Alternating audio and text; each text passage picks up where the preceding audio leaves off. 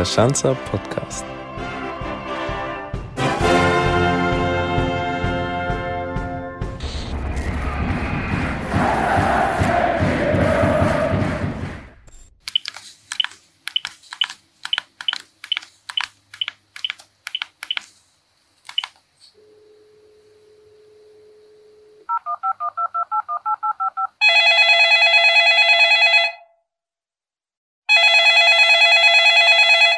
Grüß Gott. Servus Heini, das ist die Christina. Schön, dass ich dich erreiche. Hi Christina, grüß dich. Mit dir habe ich jetzt überhaupt nicht gerechnet.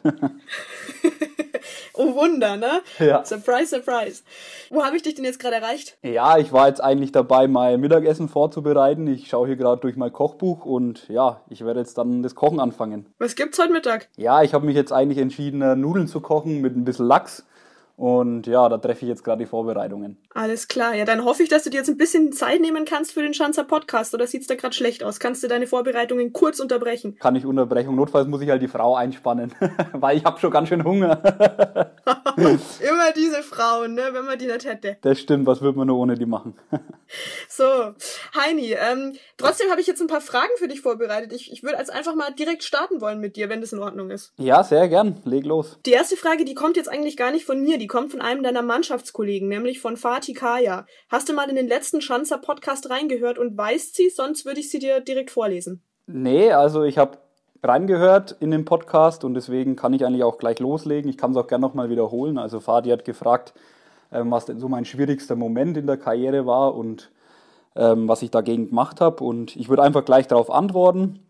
Also mein schwierigster Moment in der Karriere war eigentlich zu Beginn gleich ähm, der Schritt in den Profibereich. Da war ich sehr jung, mit 20 habe ich damals noch bei Nürnberg 2 gespielt und mir wurde dann gesagt, ja, also mein Vertrag ist ausgelaufen, nach oben reicht's nicht. Ich kann gern noch mal ein Jahr in der zweiten Mannschaft bleiben, aber das war eigentlich nicht mein Ansporn, weil ich auch weiterkommen wollte und so. Und da war es dann so an meiner Karriere an so einem Punkt, wo es quasi noch, mal, noch nicht mal richtig losgegangen ist, wo ich dann schon gedacht habe, okay, ist es jetzt wieder vorbei. Wie sich dann so gefügt hat, habe ich dann eben die Möglichkeit gehabt, mit Paderborn ins Trainingslager zu fahren und so durch ein Probetraining dann meinen ersten Profivertrag eigentlich unterschrieben habe. Und das war somit eigentlich der schwierigste Moment. Dann hoffen wir jetzt einfach mal, dass der Fatih zufrieden ist mit deiner Antwort. Das hoffe ich auch. Ich habe mir echt Mühe gegeben. Ich würde jetzt mal vorschlagen, wir bleiben einfach ein bisschen beim runden Leder. Ähm, du hast nämlich vor ein paar Jahren eine Aussage getätigt, die ich ganz interessant fand. Und zwar hast du in einem Interview gesagt, du wärst nicht der talentierteste Spieler gewesen. Es hätte talentiertere gegeben. Trotzdem hast du es geschafft, du bist tatsächlich Profi geworden. Wie hat es jetzt trotzdem mit der Karriere geklappt? Ja, sehr, sehr gut recherchiert auf jeden Fall. da kann ich Vielen Dank, vielen Dank. da kann ich auf jeden Fall nur zustimmen. Also das war wirklich so, dass ich äh, als Jugendspieler schon immer gut dabei war und ich habe auch immer gespielt eigentlich in den Jugendmannschaften, aber es waren in meinen Mannschaften eigentlich immer äh, Spieler, die mehr irgendwie im Fokus waren, die dann auch Jugendnationalspieler wurden. Und weil ich halt einfach immer schon den Fußball so gespielt habe, dass ich quasi den Ball gerade zum nächsten gespielt habe und jetzt nicht irgendwie welche Hackentricks gemacht habe oder irgendwelche besonderen Sachen, sondern einfach immer nur Gas gegeben, Zweikämpfe, weggegrätscht mal ein oder auch einfach eben mit Leidenschaft dabei gewesen. Aber ich war halt einfach nicht immer schon der filigranste, deswegen würde ich das jetzt so mal bezeichnen. Okay, dann lassen wir das jetzt einfach mal so stehen, weil ich glaube, das war jetzt eine sehr ausführliche Antwort. Vielen Dank dafür. Ja, sehr gerne. Ähm, jetzt bist du ja eigentlich in Allersberg beheimatet, sag ich mal. Allersberg verbinde ich jetzt mit der Autobahnausfahrt, bin ich ehrlich zu dir. Kann ich auch verstehen, das kennt man so nicht, außer mit der Autobahnausfahrt. Und ähm, du warst ja dann, das hast du vorhin schon erwähnt gehabt, von 2003 bis 2013 beim ersten FC Nürnberg. Ähm, da würde mich jetzt mal interessieren, weil du warst ja in Allersberg, sage ich jetzt mal, der Beste und plötzlich kommt man in einen Verein, wo es nicht nur einen Besten gibt, sondern viele Beste. Wie war das so die Umstellung dann für dich? Ich bin damals von der Grundschule in die Realschule gekommen, also der Wechsel von der vierte in die fünfte Klasse. Und dadurch bin ich dann auch auf die Bertolt Brecht Schule, das ist so eine Sportschule in Nürnberg. Natürlich haben die dann auch irgendwann verlangt, dass man dann zu einem besseren Verein wechselt. Und so bin ich dann zu Nürnberg gekommen. Ich kann mich noch erinnern, dass mein Dad damals noch so quasi in die Kabine mit rein wollte, um mir die Schuhe zuzubinden, so grob. Aber, aber dann der Trainer gleich kam und ihn rausgeschickt hat, weil man halt einfach ein bisschen Eigenständigkeit erwartet hat und so. Und ja, wie gesagt, ich habe in Allersberg gewohnt. Das war dann auch anders wie bei den anderen, die dann großteils aus Nürnberg kamen. Und ich natürlich dann auch immer früh in die Schule gefahren bin mit dem Bus. Wie es glücklich so wollte, hat meine Mama in Nürnberg gearbeitet. Die konnte mich dann am Abend immer mit dem Auto mit rausnehmen. Das war natürlich eine Riesenumstellung zu der Zeit. Sag einmal, wie alt warst du oder dass dein Papa dir da noch die Schuhe gebunden hat? Was waren das in der D-Jugend damals? Wie alt war ich denn da? Vielleicht zehn? Ja, hätte ich jetzt auch so gesagt, so neun, zehn, oder? Ist man da? Ja, sowas in dem Dreh. Also Sportschule oder Sportklasse? Was ist das dann genau gewesen? Das war eine Sportschule, auch eine Sportklasse. Unsere Sportschule war dann immer so strukturiert, dass dann quasi ähm, du in der Früh in die Schule gekommen bist, dann hast, hattest du die ersten zwei Stunden Sport, also deine äh, fußballspezifische Sportart. Also dann quasi erst ab der dritten Stunde der normale Unterricht losgegangen. Deswegen hat man dann auch immer bis Nachmittag, wenn es äh, blöd gelaufen ist, mal bis 16 Uhr Schule gehabt, weil man ja quasi die Stunden irgendwo nachholen musste. Und ja, und so hat man dann auch dass du dann quasi noch mehr Training hattest, nicht nur bei, dein, bei deiner Mannschaft, sondern auch in der Schule noch. Aber würdest du dann sagen, das war für dich jetzt besser, dass du irgendwie nicht sofort in der Früh um sieben dann Unterricht gehabt hast oder um acht und dann erstmal Sport oder warst du dann eher müder? Mittlerweile würde ich sagen, dass das gut für mich war, weil ich auch merke, dass früh bin ich eigentlich immer gut produktiv. Also jetzt unabhängig vom Fußball, weil ich halt relativ früh immer aufstehe, auch mit meiner Frau, da merke ich immer so zwischen, zwischen sieben und zwölf, da ist so die Zeit, wo ich wirklich auch was schaffe. Und ich denke, dass das auch im Fußballerischen mir nicht geschadet hat, dass man da in der Früh gleich immer Fußball hatte. Und so konnte man sich dann auch darauf einstellen, dass danach dann erst der Unterricht losgegangen ist. Aber sehr kollegial, dass du dann mit, mit aufstehst, ne? Sicher, das wollte ich gerade noch sagen, weil ich ein guter Ehemann bin, natürlich auch immer in der Früh mit aufstehe und ähm, dann einen Kaffee trinke mit meiner Frau und die dann in die Schule geht. Ich muss auch zugeben, danach lege ich mich dann noch einmal eine Stunde hin, aber ich finde es halt wichtig, dass man in der Früh gemeinsam aufsteht und dann ist es ein guter Start in den Tag. Das ist aber toll. Und dann äh, gehen wir nachher noch drauf ein, in welchen Tassen du das Ganze servierst. Da bin ich auch schon gespannt, was dann nachher deine Antwort sein wird. Ich weiß jetzt schon, worauf du hinaus willst. Ja, aber da, da glaube ich, da warst du dir ist sicher, dass dazu eine Frage kommt. jetzt warst du insgesamt zehn Jahre dann beim Club. Also ich würde mal sagen, zehn Jahre bei einem Verein zu sein, das ist schon ziemlich prägend. Gell? Da hat man dann schon viele Mitspieler gehabt, viele Trainer gehabt. Ähm, welche Geschichte ist dir denn da bis heute in Erinnerung geblieben? Ja, also so die einschneidendsten Erlebnisse, vielleicht auch erfolgreichen Erlebnisse, war natürlich ich habe auch Länderspiele gemacht, zwei Stück zwar nur an der Zahl, danach war ich dann leider etwas schwerer verletzt. Ähm, aber das war natürlich dann schon ein Highlight auch, was mir dann so im Kopf geblieben ist, wie wir gegen Frankreich gespielt haben, auch 3-0 gewonnen haben, wo dann auch Mario Götze hat dann damals alle drei Tore geschossen, hat sie dann nach 60 Minuten wieder auswechseln lassen, so hat er quasi seinen Job erledigt gehabt. Das war dann schon ein einprägendes Erlebnis, wo man auf jeden Fall noch lang sich daran erinnern mag. Hat man das damals schon gemerkt, dass das mal, ich sag mal in Anführungszeichen, ein ganz großer wird? Also jetzt nicht körpergrößentechnisch, sondern halt äh, fußballerisch? Ja, das hat man auf jeden Fall gemerkt. Also in der Nationalmannschaft und dann, wie gesagt, äh, wenn man dann drei Tore schießt, das sagt schon viel aus und da hat man schon auf jeden Fall gesehen, dass aus dem was wird, ja. Nach deiner Zeit am Walzner Weiher ging es ja dann nach Paderborn, also sprich von der Regionalliga Süd in die zweite Liga, also anders formuliert von Bayern nach Nordrhein-Westfalen. Wie schwierig war das jetzt für dich, von zu Hause wegzugehen? Ich habe bis dahin eigentlich quasi bis 20 dann zu Hause bei Mama gelebt. Und dann bin ich heimgekommen, war vielleicht noch eine Nacht zu Hause. Dann hieß es eben, ja, okay, jetzt fahren wir nach Paderborn. Und dann seine Koffer zu packen, quasi in dem äh, im Endeffekt, dass man quasi einfach nicht mehr zurückkommt, so sofort jetzt. Das war dann schon hart. Ich glaube auch für meine Mama damals.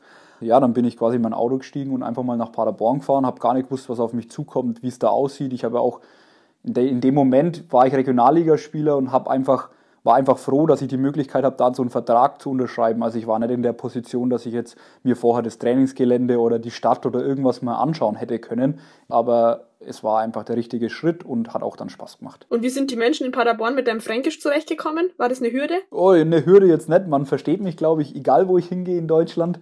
Ähm, natürlich wird man auch manchmal belächelt quasi, dass man ja nicht so spricht wie jetzt die da drüben so ungefähr. ich denke, dass das auch gut ankommt, wenn man nicht so spricht wie alle. Ich glaube, die hatten da ihr Freude dran. Ich glaube auch, das hebt einen dann doch ein bisschen ab von der Masse.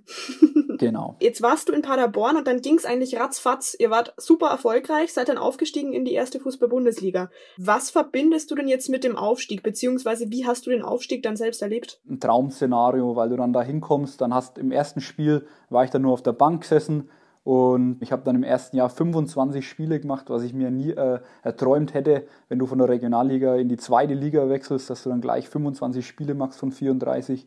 Natürlich ist es dann auch nochmal ein extra Highlight gewesen, dass du quasi im letzten Spiel dann erst sicher quasi aufsteigst, also im letzten Spiel volles Stadion und wir fiebern im Abpfiff entgegen und plötzlich pfeift dann der Schiri ab. Wir haben alle geweint, das war unglaublich, also sowas Schönes habe ich selten erlebt, wirklich. So eine richtige Bilderbuchgeschichte, wenn man so will, gell? Ganz genau. Also so kann man es irgendwie ganz schwer beschreiben. Also von von Regionalliga, wo du sagst, okay, nach oben reicht es nicht, bis dann direkt in die Bundesliga aufsteigen. Das ist schon eine Wahnsinnsgeschichte, ja. Und wenn du jetzt an die ganzen Feierlichkeiten zurückdenkst, wie war das? Lass uns mal daran teilhaben.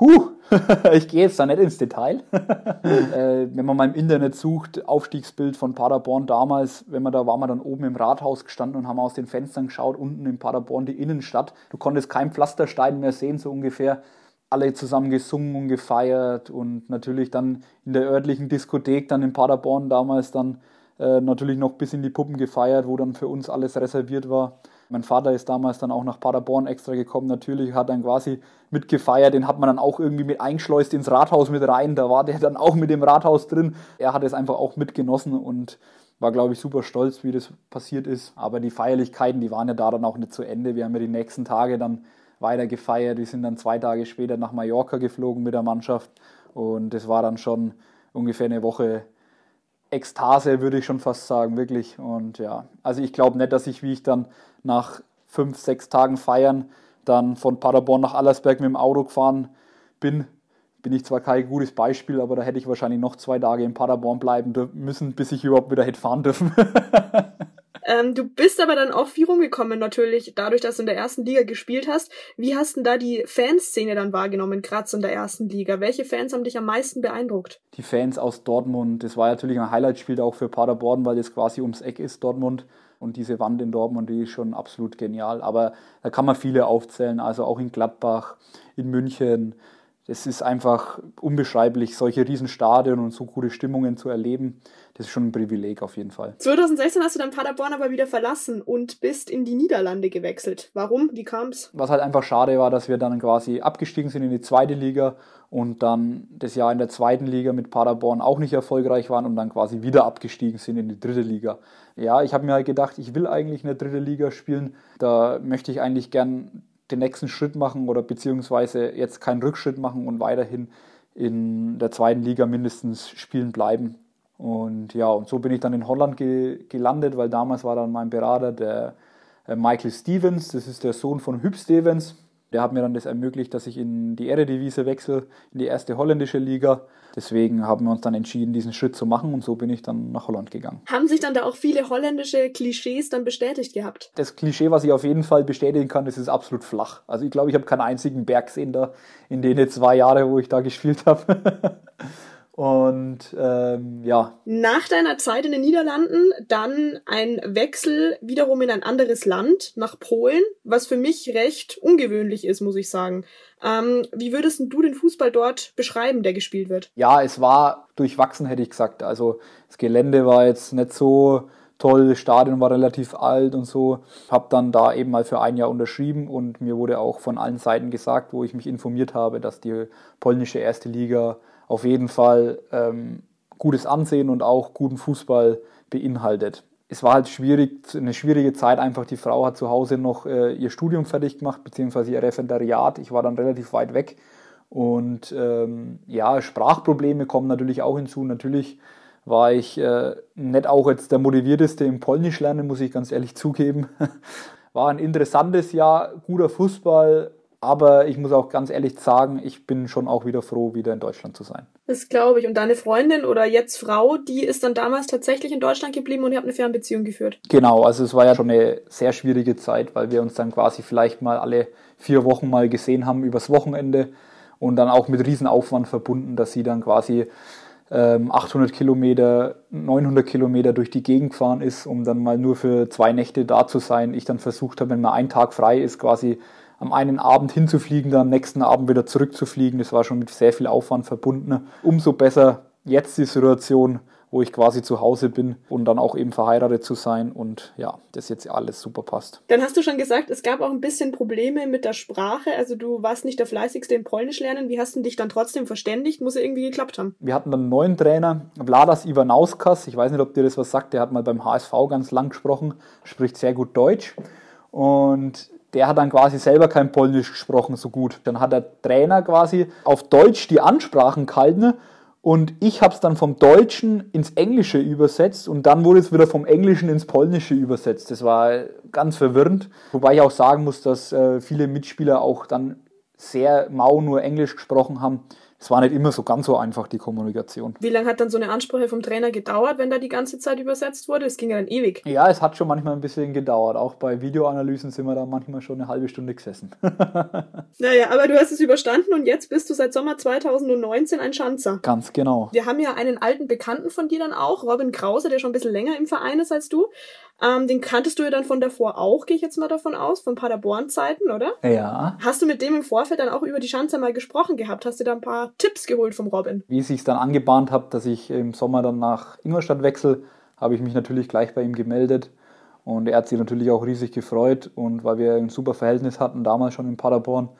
Und ja, da habe ich natürlich gefragt, ob ob der, wie das so ist und so. Aber ich musste eigentlich auch gar nicht viel nachfragen, weil mir das klar war, dass das hier eine super Sache ist. Deine Vertragsunterzeichnung in Ingolstadt, die war ja dann auch recht skurril, wurde mir erzählt. Ähm, du musstest nämlich ganz schnell wieder weg. Warum? Das war halt damals zu der Zeit, wo der Rasen recht gut gewachsen ist. ich wohne ja hier so quasi in äh, zwei Haushalten. Einmal unten die Wohnung gehört meiner Oma und oben wohne ich mit meiner Frau zusammen und ja, meine Oma ist jetzt eben auch schon 80 und braucht halt auch ab und zu immer mal wieder Hilfe. Und da mein Opa vor zwei Jahren jetzt verstorben ist, der dann immer das Außen alles ein wenig gemanagt hat, bin ich natürlich jetzt gefragt, um eben auch Sachen wie eben auch den Rasen zu mähen. ich habe halt dann gesagt, ja, jetzt können wir Schluss machen, weil im Endeffekt war die Oma schon daheim, weil ich ihr heute versprochen habe, dass ich heute noch den Rasen mähe. Und dann habe ich halt gesagt, deswegen fahre ich jetzt heim und helfe der Oma beim Rasenmähen. Jetzt haben wir ja schon mehrmals drüber geredet, dass du nicht hier in Ingolstadt wohnst, sondern du pendelst. Wie sehr nervt die Pendelei? Ich muss ganz ehrlich sagen, mich nervt es nicht. Das sage ich jetzt auch nicht nur so, um das schön zu reden, sondern ich sitze dann im Auto, mache mir einen Podcast an, höre schöne Sachen an und äh, mir hilft es auch manchmal sogar nach dem Training dann, wenn ich nach Hause fahre, da hast du mal dann noch eine halbe Stunde für dich, wo du dann einfach noch mal ein bisschen Ruhe runterkommen kannst, dich entspannen kannst. So ist das überhaupt kein Problem. Und dann kann es natürlich auch mal sein, dass man im Stau steht. Wie lang war dein längster Stau Richtung Allersberg? Ich würde mich als sehr guten Staumfahrer bezeichnen. ich muss auch zusagen, ich fahre schon relativ früh los. Treffpunkt ist, sagen wir mal, um, um 10. Dann bin ich meistens schon um halb zehn spätestens da. Ist noch nicht einmal vorgekommen, dass ich zu spät gekommen bin. Aber oft fahre ich dann eben einfach runter und fahre über Landstraße gemütlich. Das ist auch kein Ding. Wenn es jetzt auf Auswärtsfahrten geht, dann hast du natürlich auch einen Zimmernachbar. Wer wäre das denn in deinem Fall immer? Das ist Maxi Beister. Spielst du ihm dann auch mal einen Schabernack oder wie muss man sich das vorstellen? Da glaube ich, gibt es andere im Team, die das mehr machen. Wer wäre denn das zum Beispiel und was wäre da so ein typischer Streich? Die anderen haben schon trainiert am Platz und dann hat Gausi schnell mal vom Fabian Buntic die Schuhe an den Gartenzaun hingebunden mit einem Dreifachknoten ungefähr, dass er nachher aber, glaube ich, 20 Minuten da stand und versucht hat, seinen Schuh los, loszubinden. Das sind dann so Kleinigkeiten, die hin und wieder auf jeden Fall immer mal wieder vorkommen. Und dann konnte der Bunti nicht nach Hause fahren und hat so lange gebraucht, oder was? Wie wir fertig waren dann mit dem Training, war er schon weg. Also der wird es dann geschafft haben wahrscheinlich schon. Ich hätte gern sein Gesicht gesehen, wie er das äh, dann erfahren hat. Aber er weiß es mittlerweile, dass es der Gausi war, oder wie? Wenn nicht, dann weiß es jetzt. Okay, also äh, viel Spaß, Bunti, dann in Zukunft mit Gausi. Jetzt leben wir ja aktuell einen Alltag, den wir alle nicht so kennen. Ähm, Corona ist jetzt das Stichwort. Jetzt wohnst ja du über deiner Oma. Wie läuft denn das dann mit dem Kontakt zur Oma ab, weil sie ja doch dann zur Risikogruppe gehört? Meistens läuft es dann so ab, dass ich ähm, unten klingel oder klopf und wir dann quasi vor die Tür gehen und sie dann vom Badfenster rausschaut. Hört sich ein bisschen blöd an, aber selbst Tür aufmachen und so ja, wir wollen es halt einfach vermeiden, weil es ja uns doch sehr, sehr wichtig ist. Und äh, lieber stehen wir das jetzt noch zwei, drei Monate so durch und dann haben wir dann nachher wieder ein schöneres Leben. Und deswegen läuft es einfach so ab, dass sie dann sagt, ob alles in Ordnung ist, ob sie was braucht. Und äh, dann regeln wir das, genau. Und dann war es ja jetzt so, heute vor zwei Wochen, dass ihr alle wieder auf den Platz zurückgekehrt seid. Wie hast du dann die Jungs so wahrgenommen? Also wie waren denn die mental so drauf, als es wieder losging? Also ich denke, dass alle mental gut drauf waren. Natürlich war das jetzt auch eine Riesenumstellung, aber wir lassen uns da nicht unterkriegen und ja, es macht auf jeden Fall mehr Freude, wieder auf dem Platz zu trainieren, auch wenn man nur zu viert ist wie wenn ich jetzt alleine im Wald durch die Gegend laufen muss. Das ist natürlich eine Verbesserung auf jeden Fall. Machst du dir da ein bisschen, bisschen Sorgen jetzt aktuell, weil deine Frau ist ja derzeit schwanger? Also wir sind auch schon relativ weit. Im Juli soll das Ganze hoffentlich gesund und gut vonstatten gehen, wenn man dann so mitbekommt, dass halt einfach momentan auch in den Krankenhäusern das bisschen wild oder nicht wild zugeht, aber halt anders als sonst, dass man vielleicht eben nur zwei Stunden bei der Geburt dabei sein darf, danach muss man wieder weg und darf auch nicht besuchen und so, da macht man sich natürlich Gedanken. Das betrifft uns jetzt auch schon zum Beispiel bei Termin jetzt momentan beim Frauenarzt, wenn man eben einen Ultraschall hat oder so, da darf ich dann gar nicht mit, aber jetzt wegen der Gesundheit oder so mache ich mir da keine Sorgen. Ich denke, dass wir das alles gut hinbekommen. Nachwuchs ist auch ein Gesprächsthema bei dir in der Mannschaft, habe ich gehört. ja. Da habe ich nämlich auch eine Frage von einem Mitspieler von dir erhalten. Die kannst du ja nochmal ganz kurz abspielen, damit du da auch gut drauf eingehen kannst. Ich kann schon mal sagen, von wem sie kommt. Sie kommt von eurem Österreicher im Team von Nico Antonic. Lieber Heini, ähm, die Frage stelle ich dir nicht zum ersten Mal, aber jetzt stelle ich es dir in der Öffentlichkeit. Ähm, Bitte ähm, sag mir deine Gedanken und was du von dem Namen hältst für dein ähm, Kind, was kommen wird, ob du dir vorstellen kannst, ähm, dass du und deine Frau ihn Heinz Heinrich nennen könnt. Das würde mich sehr interessieren. Danke. Ich bin ja bei uns eigentlich der Heini und viele sagen dann mal Heini oder Heinz oder Heinrich. Nico hat dann einfach mal aus Spaß gesagt, er fände es cool, wenn ich meinen Sohn einfach Heinz Heinrich Heinlohn nenne. ja, und das Lustige dabei ist einfach, dass er jetzt quasi jeden Tag, wenn wir ins Training kommen oder wir uns sehen in der Früh, sagt er, ja, und Heinz Heinrich, guten Morgen, weil er einfach dadurch ähm, erreichen will, dass äh, mir das quasi so einbrennt, dass ich dann sage, okay, jetzt nenne ich ihn wirklich Heinz Heinrich. das auf jeden Fall ich hiermit klarstellen, weil nicht passieren wird. Aber wir uns auf jeden Fall unseren Spaß damit haben jeden Tag, ja. Also ist der Frau auch nicht so begeistert, oder, von der Idee? Na, also wie sie das erste Mal gehört hat, dass Nico immer Heinz Heinrich sagt und fragt, wie es unserem kleinen Heinz Heinrich geht, musste ich so sehr lachen. Und selbst wir jetzt zu Hause auch schon aus Spaß manchmal sagen, wie geht's mit dem kleinen Heinz Heinrich? Am Ende wird's doch noch der Name, ich sehe es schon kommen. Wahrscheinlich, ja. Aber ja, dann, dann kriegt er auf jeden Fall einen Orden, wenn er das geschafft hätte. Aber ja, mal schauen. Was du auch ganz gerne machst, ist den Instagram-Account des FC Ingolstadt übernehmen. Also jetzt nicht nur im Homeoffice, sondern auch im Trainingslager in Spanien. Ähm, erzähl mal, wie das dann war, als du dich da mit Peter Kurzweg dann tatsächlich in die Fluten gestürzt hast. Wenn man da die Regie übernimmt, dann muss man natürlich auch dem Kameramann dann sagen, wie er die Kamera zu halten hat, so ungefähr. und ja, und dann habe ich mir gedacht, im Endeffekt, wir schauen einfach, rennen rein und schauen kurz, wie kalt das Meer ist und kommen dann wieder zurück.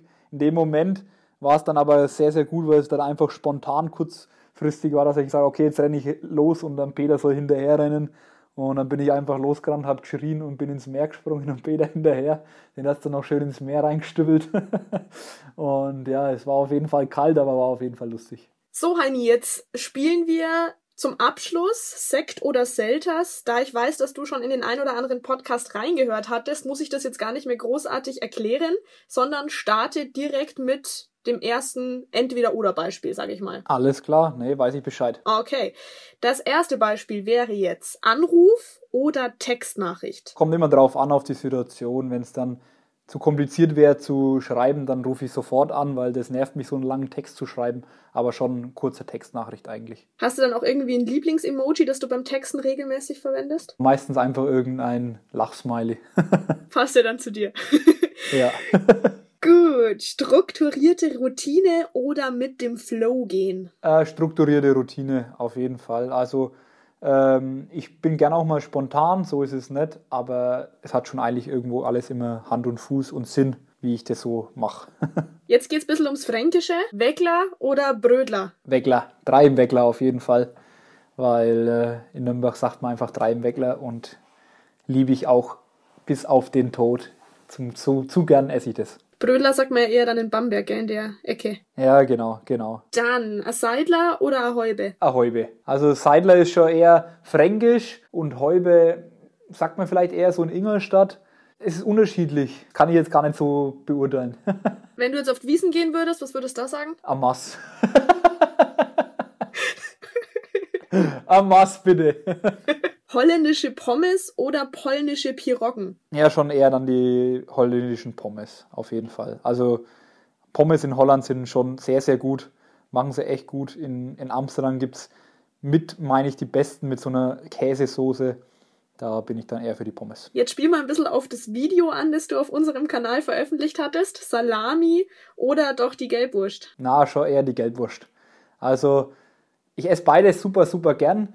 Gelbwurst, kennt ihr das in Ingolstadt überhaupt? Gibt es da? Ja, freilich, da hast du, wenn du zum Metzger gegangen bist, als kleines Kind, hast du äh, Gelbwurst immer gekriegt. Genau, genau, wie bei uns. Ich weiß nicht, wie weit es runtergeht, weil Manchmal gibt es immer irgendwo nimmer, aber ich kenne mich auch nicht aus. Auf jeden Fall die Gelbwurst. Meistens sogar dann das Endstück, was dann noch größer war. dann Gewichte oder doch die Wasserkisten stemmen? Ja, also lustig war schon mal zwischendrin die Wasserkisten zu stemmen, aber dann doch eher die normalen Gewichte, die man dann doch besser anpacken kann und auch besser handeln kann. Und natürlich hat, haben die Gewichte dann auch zur Folge, dass man im Training mit den Jungs zusammen ist und nicht alleine zu Hause. Die Feder oder doch die Blümchenbettwäsche? Ich mag Blümchen schon sehr gerne als Bettwäsche. Also ich bin eher so, so ein kitschiger Typ, was Bettwäsche angeht, so, so weiß mit Blümchen. Also nicht jetzt einfach schlicht schwarz, das finde ich irgendwie langweilig, sondern so ein bisschen, da fühlt man sich dann in der Früh, wenn man aufsteht oder in ein frisch gemachtes Bett geht, fühlt man sich irgendwie wohl, wenn da so ein bisschen Blümchen dabei sind. Angeln oder Angelsimulator? Schon Angeln. Also der Angelsimulator, das ist nur so ein kleiner Zeitvertreib zwischendurch. Ähm, jetzt momentan ist es ein bisschen schwierig, aber ich gehe in meiner Freizeit super, super gerne ans Wasser zum selber Angeln. Bin auch hier im Angelverein im, im Ortsansässigen und habe das einfach von Kindheit schon mitbekommen und macht mir diesen Spaß. Äh, wie kommt man ganz ehrlich auf die Idee mit diesem Angelsimulator? Ich glaube, das war der Lacher des Videos. Vielleicht ganz kurz, welch, von welchem Video ich eigentlich spreche, weil vielleicht kennen das ja auch ein paar gar nicht. Ja, das Video war halt das letzte Instagram-Video, wo ich den Kanal übernommen habe in der Corona-Zeit. Und da habe ich halt einfach kurz quasi gefilmt, wie ich am Computer einen Angelsimulator gespielt habe. Macht mir ein bisschen Spaß, da kann man ein bisschen, bisschen leveln und ein bisschen Sachen ausprobieren. Deswegen am Computer auch Angelsimulator. Und jetzt zum Abschluss geht es darum, dass du äh, auch gerne Fernseh guckst und anscheinend auch eine Serie anschaust, die im ZDF ausgestrahlt wird. Und zwar kannst du dich jetzt entscheiden zwischen Dr. Martin Gruber oder Dr. Alexander Kahnweiler. das ist aber jetzt eine ganz schwierige Entscheidung.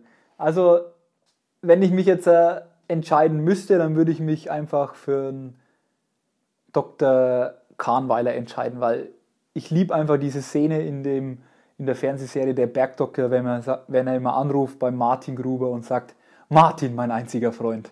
Das ist für mich einfach das Highlight von der ganzen Serie. Und er einfach so ein, so ein kleiner, obwohl er Doktor ist, so ein bisschen tollpatschig immer mit seiner Frau und immer da ein bisschen Problemchen und so. Das äh, ist einfach amüsant. Und ja, ich mag die Serie einfach gern, einfach weil ich die Berge super, super gern mag und einfach die Atmosphäre da und auch die Geschichten ein bisschen. Und ja, belächeln mich vielleicht manche dafür, dass ich solche Sachen anschaue, aber da stehe ich zu und ja, ist so. Und was sagst du dann zum Jens Torben, also zum Sohn von Dr. Alexander Kahnweiler? Der passt da nicht so wirklich dazu. ja, der hat halt einfach ein bisschen, wie würde ich jetzt das auf, auf Fränkisch oder auf Hochdeutsch sagen, vielleicht ein bisschen einen Stock im Arsch du hast ja auch eine ganz tolle Martin Gruber äh, Tasse. Von wem hast du die gekriegt dann? Von meiner Frau. da musste ich auch gescheit lachen. Also es war Geburtstagsgeschenk, ich glaube schon letzten Jahres. Ich war ja damals noch allein in Polen und in, äh, in Holland unterwegs und immer wenn dann Donnerstagabend der Bergdoktor kam, hat sie eine Nachricht von mir bekommen, eine Sprachnachricht, wo ich dann zum Intro von der Bergdoktor mitgesungen habe und habe ich dann quasi ihr den Intro geschickt und da hat sie sich dann immer köstlich amüsiert und weiß auch, dass ich die Serie sehr, sehr gern mag und hat mir dann eben so eine Tasse geschenkt. Und aus der trinkst du wirklich dann jeden Tag in der Früh deinen Kaffee, oder? Also jeden zweiten mindestens, weil ab und an muss ich sie auch sauber machen. Heini, dann sind wir jetzt eigentlich auch durch mit Sekt oder Selters, aber du hast es ja wahrscheinlich jetzt auch schon mitbekommen. Ihr dürft dem Spieler des nächsten Podcasts jetzt auch immer eine Frage stellen. Ich kann dir jetzt leider noch nicht sagen, wen es trifft, aber vielleicht hast du da schon eine Idee und vielleicht keine tiefgründige, sondern auch mal eine lustige Frage. Mich würde es interessieren, was derjenige denn immer zum Schlafen für Klamotten anhat. Ist der denn ein Nacktschläfer oder hat er Boxershorts an? Oder doch ein Schlafanzug? Ich wollte gerade sagen, da kommt dann jetzt bestimmt Adams Kostüm oder so. vielleicht, vielleicht. Würde mich mal interessieren. Okay, wen könnte man jetzt da nächste Woche auswählen? das bleibt dir überlassen. okay, ja, schauen wir mal, wenn es dann trifft. Gut. Heini, dann will ich dich jetzt auch gar nicht länger stören, weil ich weiß ja, du musst jetzt dann in die Küche und dann gibt's was zu essen. Ja, kann jetzt ruhig ein bisschen dauern wahrscheinlich, aber dann essen wir halt erst Nachmittag, ist ja kein Problem, dann gibt's beim Abend, am Abend nur noch ein bisschen weniger. Eine Mahlzeit gespart oder so. genau. Dann bedanke ich mich recht herzlich bei dir, dass du dir die Zeit heute genommen hast. Sehr, sehr gerne. Ich bedanke mich auch. Hat mir riesen Spaß gemacht. Ich hoffe, die nächsten sind auch wieder so gut wie mit mir. Eine Herausforderung für mich und alle, die kommen. Ich habe die Messlatte hochgelegt, ich weiß schon. ja, sehr hochgelegt, die Messlatte, da hast du recht. In diesem Sinne, mach's gut. Ciao, Servus. Ciao, Servus.